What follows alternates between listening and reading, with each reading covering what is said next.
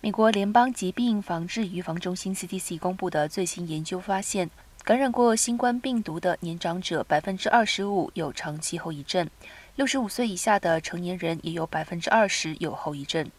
CDC 在二十四号发布的每周确诊与死亡报告中，把染疫痊愈后有长期后遗症的人具体化。整体而言，百分之三十八点二染疫数月后至少出现以下一种问题，包括心脏、肾脏、肠胃问题、疼痛、疲倦、失去味觉或嗅觉、心理健康问题。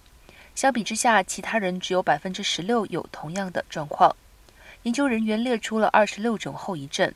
无论是年长者或低于六十五岁以下的成年人，最常见的问题是呼吸系统症状和肌肉骨骼疼痛。